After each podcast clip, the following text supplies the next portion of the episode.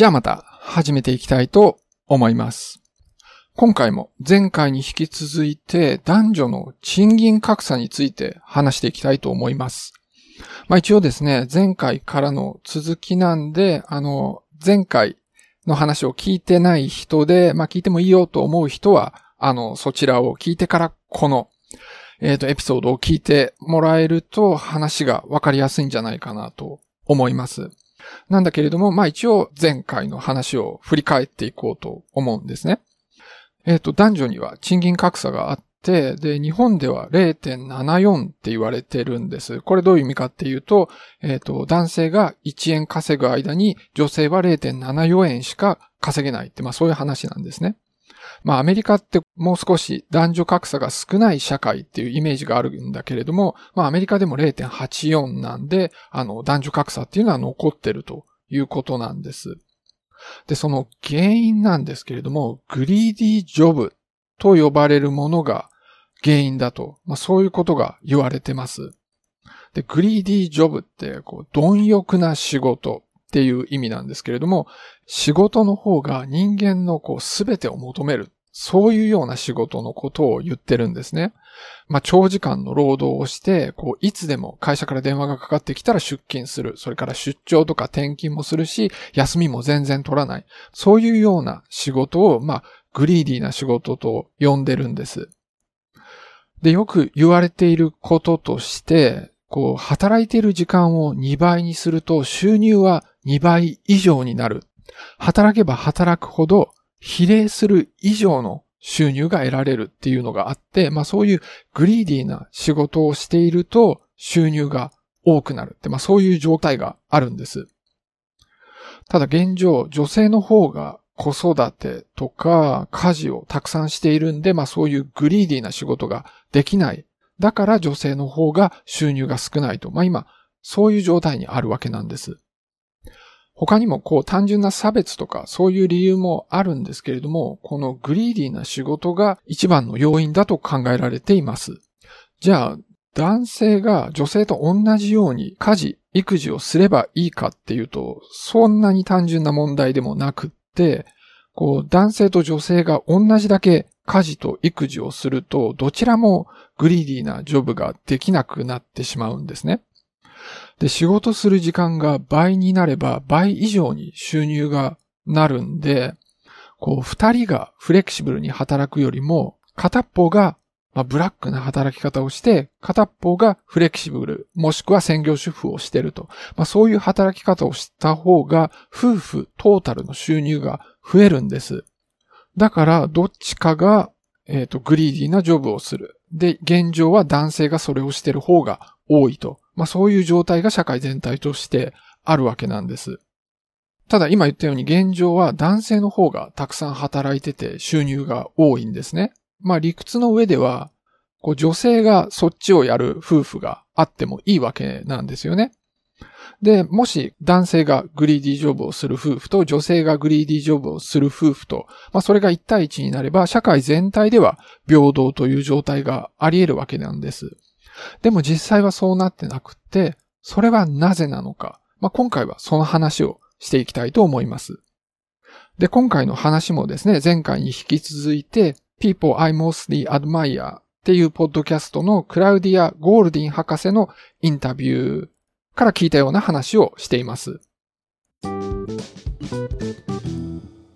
まあ一つの理由としてはですね、子供を産むっていうのはどうしても女性がやんなきゃいけないということがあります。だから産前産後の休暇っていうのは女性が取らざるを得ないと。まあそれが一つです。なので、一旦その休暇を取ってしまうんで、その後の育児も女性が負担してしまった方がやりやすいって、まあそういう現状があるわけです。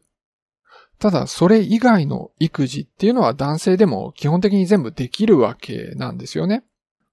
それでもそうしてる夫婦がすごい少ないっていうのは、あの考え方の問題っていうのもあります。まあ女性が子育てした方が自然だし、その方がいいっていうふうに考えてる人が、まあ多いわけですよね。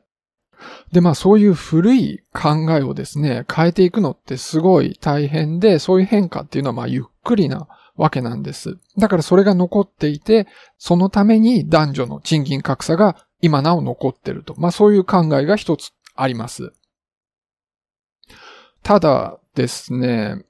これはあの、クラウディア・ゴールディン博士のインタビューの中では言ってなかったことなんですけれども、僕が考えるところでは他にも男性が、えー、グリーディージョブをしている理由があると思います。で、それは女性の上昇婚傾向だと思うんです。あの、平均としてはですね、夫婦の間で男性の方が年齢が高くて学歴が高くて収入も多い。まあそういうカップルが多いんです。で、まあこういうふうに人が平均として結婚してるんで、収入が低い男性っていうのは結婚できないで余ったりするんですね。で、それとは逆に学歴が非常に高い女性の未婚率っていうのも結構高いんです。で、例えば年齢を見ていくとですね、夫婦の間で夫の方が年齢が上っていうカップルは56%、年齢が同じなのが20%、妻の方が上なのが24%なんですね。だから、夫の方が年齢が高いカップルがかなり多いわけなんです。で、結婚する時点で夫の方が年齢が高いっていうことは、まあ、高校なり大学を卒業して働いてきた期間が女性よりも長いわけなんです。で、そうするとキャリアが進んでるんで、その時点で収入が男性の方が高い割合が多いわけなんですね。で、そこで、まあ、結婚して子供が生まれて、育児をどうするかっていうふうに考えたときに、男性の方が収入が高いんで、男性がグリーディーな働き方をして、その収入を維持、あるいはさらにアップさせていく方が、経済的にカップルトータルの収入を増やしていくためにはいい戦略であると。まあ、そういう場合が多いわけなんです。まあ、こういう事情があるんで、差別とかを抜きにして単純に経済的に合理的な戦略を取るっていう観点からも、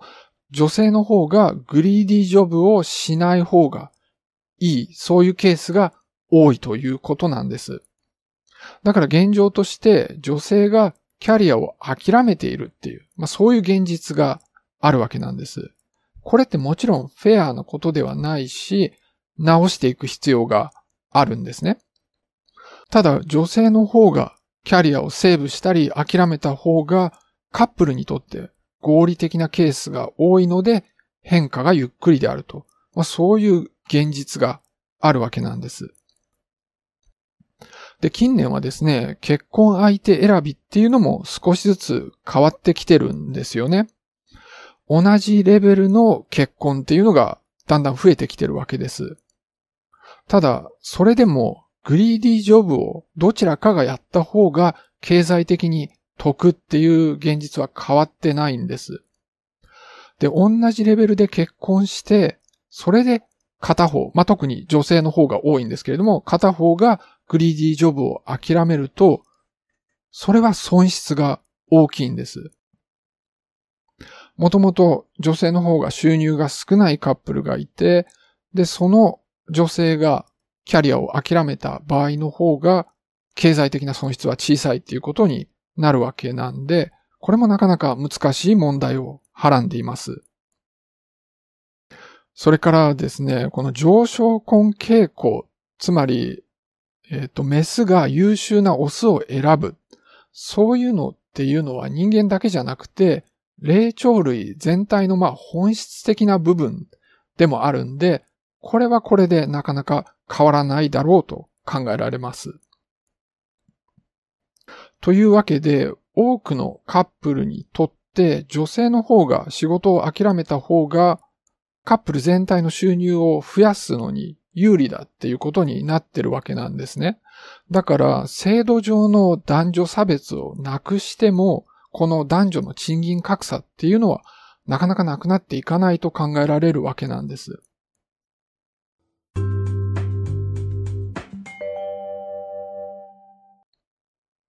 で、この原因の主要な部分っていうのはグリーディージョブができるかどうかっていうところにあるわけなんですね。それを考えると、この男女の賃金格差を解消するためには、グリーディージョブそのものがなくなればいいっていうとこなんです。まあ今しきりに働き方改革って言われてるんだけれども、まあそれが男女の収入格差の是正に重要かもしれないです。だから今はフレキシブルな働き方をするとコストがあるわけなんですよね。で、それはなんでかっていうと、グリーディーな仕事、つまりこう一人で全部対応すると、それには価値があるって、まあ企業なり社会が考えてるからなわけです。いつでも対応できるっていう状態に価値があるわけなんだけれども、それをこう複数人で時間を共有することによって、フレキシブルに働けるようにしていくっていう考え方は一つあります。だからそのオンコールの状態っていうのを一人でやるんではなくって、まあ、5人とか10人のグループで交代で、まあそういうオンコールに対応していくって、まあそういうことですよね。まあ今回のこの新型コロナのパンデミックは、まあこういうグリーディージョブが重要であるっていうことに対する意識改革にまあ役立つんではないかと、まあそういう主張もあります。そのコロナになってから、まあ、出張とか全然できなくなったし、家から仕事をするっていうのが当たり前になったわけですよね。で、実際出張しなくても契約とかはできるし、それから家から仕事しててもそんなに生産性は落ちないっていうことが分かってきたわけです。それからまあ家で仕事している途中に、こう会議中に子供がちょっと邪魔しに来ても、それはそんな大きな問題にならない。だから、育児をしながら仕事をしてても問題にならないっていうことも、だいぶ分かってきたわけなんです。だから、まあ今後はひょっとしたら、多くの人に、このグリーディーな仕事を求めない、まあそういう社会に変わっていく可能性もあると。で、そうすれば、男女の賃金格差も少しずつ改善する可能性もあるというわけです。ただ、これ本当に職種によると思うんですけれども、仕事をすれば仕事をするほど仕事ができるようになるっていう面もあるんですね。まあ仕事に限ったことではないんですけれども、何でもやればやるほど上手くなる。そうすると生産性が上がる。まあそういうところがあるわけなんです。だからどうしてもグリーディージョブっていうのもそれなりに存続し続けると思うんです。で、さらに、そういう働き方をしている人が高収入を得るっていうのも変わらないんだと思うんです。なので、子供を育てながら男女の賃金格差が解消する、まあそういう状態に持っていくっていうのはなかなか難しいんじゃないかなという感じがします。まあそれからですね、グリーディージョブが完全になくなったとしても、男性が女性と同じように育児参加、家事参加しないと現状が変わらないわけなんですね。で、それには、まあ、意識の方も変わっていかなきゃいけないんで、なかなかそれにも時間がかかりそうだなという気がします。ただ、今の若い人たちっていうのはその辺の考え方がかなり変わってる人も多いんで、まあ、今後は期待できるんじゃないかと思います。じゃあ今日はこの辺で終わりにしたいと思います。Thank you.